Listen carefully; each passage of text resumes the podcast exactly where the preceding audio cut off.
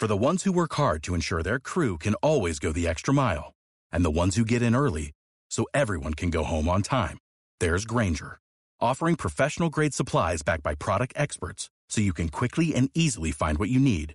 Plus, you can count on access to a committed team ready to go the extra mile for you. Call, clickgranger.com, or just stop by. Granger, for the ones who get it done.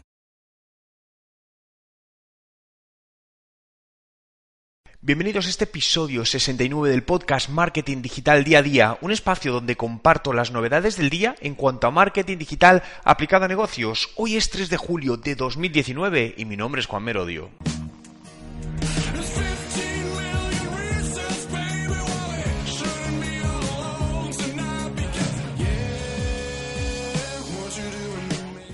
Y comenzamos hablando de cómo vender más en Instagram. No hay duda que Instagram se está convirtiendo en la red social por excelencia, de manera transversal en edades, en generaciones y en sectores. Pero a comparación con otras redes sociales generalistas, ¿no? Como puede ser Facebook, tiene muchas limitaciones a nivel de negocio, entre ellas algo destacable a día de hoy todavía, ¿no? El tema de estadísticas detalladas, donde no tenemos estadísticas detalladas, o algo tan sencillo como poder derivar tráfico a una una página web o una tienda online, ¿no? Ya que a no ser que tengas 10.000 seguidores, no te permite eh, poner un enlace y que la gente pueda clicar a ello. Pero eso no significa que no se pueda o que no sea una gran herramienta de marketing y de ventas, sobre todo para las empresas. Lo importante, como todo, es trazar una estrategia. Esto es importante no solo en marketing, sino a cualquier parte del negocio, ¿no? Por lo que varias eh, recomendaciones que debes tener en cuenta si realmente quieres convertir Instagram en una herramienta de negocio. Lo primero, debes ver tu Instagram como un escaparate, convertirlo en un escaparate donde de una manera directa e indirecta, fijaos, promociones eh, tu marca. Algo muy importante, por ejemplo, los, los stories destacados, ¿no? Cuando tú entras en, en tu perfil, vas a tener una zona de stories y puedes destacar aquellos que más te interesas y dejarlo ahí permanente.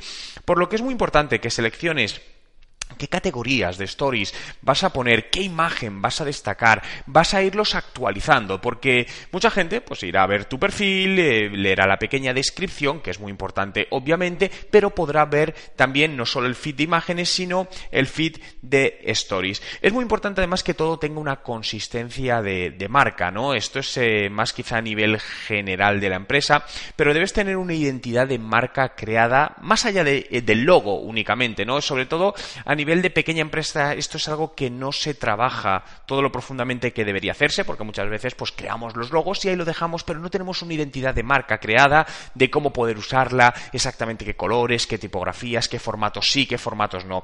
Y esto es muy importante de cara en el, en el largo plazo a crear una consistencia de marca, eh, algo que cuando la gente vea eh, algún tipo de, de contenido relacionado con tu marca lo identifique automáticamente con ello. Tema de colores, eh, tema por ejemplo de hashtags también también únicamente para, para, tu, em, tu, empresa. Es importante también los contenidos que generes. Obviamente, esto es la base. Si los contenidos no son interesantes, pues poco recorrido va, va a tener. Pero intenta eh, personalizar al máximo esos contenidos para, para tu audiencia. Obviamente, con todas las limitaciones que tenemos. Pero generar contenidos que realmente sean únicos, que no puedan encontrar en ningún sitio, ¿no? Eso al final será lo que les invite a seguirte y les invite a consultar y, que, por supuesto, les aparezca más eh, la información de tus nuevas publicaciones, porque recordad, Instagram está cada vez capando más eh, la visibilidad orgánica, ¿qué quiero decir?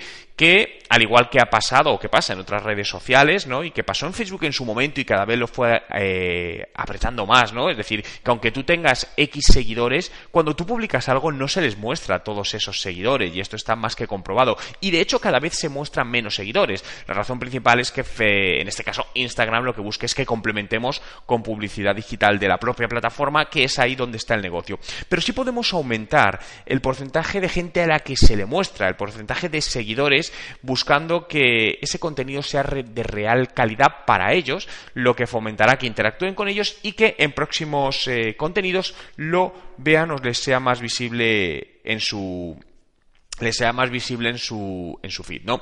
También es muy importante que cuentes con microinfluencers o influencers, ¿no? Es decir, o embajadores de marca, por no llamarlos influencers, ¿no? Pero personas que de una u otra manera, eh, ya puede ser algunas veces de manera orgánica o de manera pagada, porque los contratas, sean representantes de tu marca y te ayuden a dar difusión a toda esta parte. Si tienes una tienda online, te van a interesar mucho los, eh, los posts de Instagram etiquetando productos, ¿no? Esto es un servicio que es gratuito, tienes que cumplir una serie de requisitos, puedes activarlo, eh, pero te permite directamente en tus propias fotografías del feed etiquetar productos de tal manera que un usuario va directamente, toca encima de la foto donde está el producto y le puedes llevar directamente a tu tienda online y hacer la compra. Es un, la verdad es que es un formato que lleva ya algún tiempo y es muy interesante. Importante en el perfil, incluye toda la información, incluye un teléfono, un email de contacto para que te puedan contactar, incluye obviamente la página web. Y la última recomendación, utiliza la publicidad en Instagram. Eh, sé que las empresas son muy reacias eh, a invertir en publicidad en las redes sociales, ¿no? Pero creedme que a día de hoy, no sé si la que más, pero os digo que son de las plataformas publicitarias con mejor resultado en conversión cuantitativa y cualitativa las dos. A día de hoy todavía el precio de la publicidad en Instagram está infravalorado, es muy, muy barato. Está subiendo, por supuesto, igual que está subiendo el de Facebook y el de otras plataformas, y esto va a seguir creciendo. A día de hoy todavía es muy barato eh, hacer todo esto. Puede que te preguntes, oye Juan, yo lo he estado haciendo y no me ha dado buenos resultados. Bueno, tendrás que plantearte el por qué no ha dado buenos resultados, porque a lo mejor la estrategia no era correcta, el enfoque no era correcto, quien gestionaba las campañas no era correcto, pero os puedo asegurar que si lo haces bien es difícil que no te dé resultados, ¿no? Pero obviamente muchas veces a la primera no da resultados, al final oís siempre, ¿no? Lo que os digo, que el marketing digital es prueba y error y tienes que ir probando cosas. Otra nueva noticia, eh, Instagram va a lanzar, está testando unos vídeos en slow motion en, stories, ¿no? Vídeos estos que son lentos. Eh, todavía no hay nada oficial, están testándolo en un pequeño grupo de usuarios, pero bueno, el objetivo es eh, dar a las empresas, a las personas la posibilidad de generar stories con un formato diferente, ¿no? De una manera utilizando más eh, la creatividad. Todo esto me parece perfecto porque al final es una manera de, buscar diferenciarte ¿no? y generar un, bueno, pues otro tipo de contenidos que capten la atención de los usuarios. Cada vez nos sorprenden menos cosas ¿no? desde el punto de vista visual porque estamos eh, sometidos a miles de impactos publicitarios diarios por lo que necesitamos cosas distintas para que nuestro cerebro se active y realmente nos llame la atención. Y quería acabar con una, reflexión de una infografía que, he visto sobre cómo ha cambiado eh, Internet el comportamiento de compra de los consumidores y cómo lo está cambiando y cómo lo sigue cambiando y cómo lo seguirá cambiando. ¿no? Fijaos, echamos la vista atrás 10 años. Eh, ¿Cómo comprabas? ¿Has modificado tus hábitos de compra? ¿Dónde comprabas antes que no compras ahora? ¿Dónde compras ahora que no comprabas antes? ¿no? Este estudio es, un estudio bastante profundo, interesante, es una infografía, ¿no? Pero al final muchos de los productos que hace años, por ejemplo, no comprábamos por Internet, cosas como puede ser ropa, ahora ya lo compramos, ¿no? Cosas como puede ser comida, cada vez se compra más.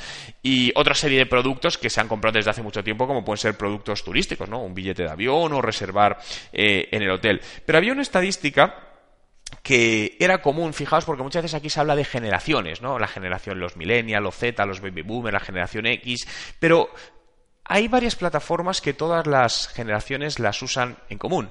Y la principal es Amazon. Amazon es una plataforma que al final es usada por todas, todas, absolutamente todas las generaciones. ¿Qué quiero decir con todo esto? Eh, ¿Cómo, te lo llevas esto a tu lado de tu proyecto, de tu negocio? Es muy importante que entiendas el comportamiento de tu consumidor, porque al final estos son estadísticas generales y puede haber muchísimas variaciones dependiendo del sector en el que estés, dependiendo del país, la ciudad, esto debes hacer un análisis.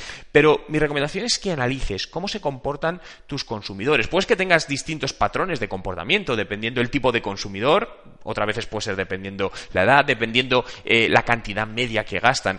Pero es muy importante que analices esos patrones, esos, esas rutas que siguen, ¿no? Y cómo van evolucionando estas rutas. Esto te permitirá, por un lado, a día de hoy, poder eh, realizar campañas de marketing mucho más eh, potentes, con mejor conversión, al entender mejor el comportamiento de tu usuario, pero te permitirá también adelantarte al futuro y ver hacia dónde van evolucionando y cómo poder ir desde hoy preparando esas tendencias de cómo te comprarán mañana. Y cuando hablo de mañana, hablo de los próximos 12 meses, 24 meses y 36 meses. Recordad que lo que pase en vuestros negocios en 2-3 años dependerá de lo que estéis haciendo hoy, no dependerá de lo que vais a hacer en 2 o 3 años. Y esto es muy importante porque desde el punto de vista de gestión empresarial debemos tener en cuenta que a día de hoy hay que trabajar por el corto y por el largo plazo y no solo trabajar por hoy, hoy, hoy, hoy, porque si no al final, y esto está pasando en muchas empresas, trabajan únicamente por el hoy y lo que sucede es que en unos años poco a poco las empresas van perdiendo tracción hasta llegar a un punto de no retorno donde pues muchos casos tienen difícil solución.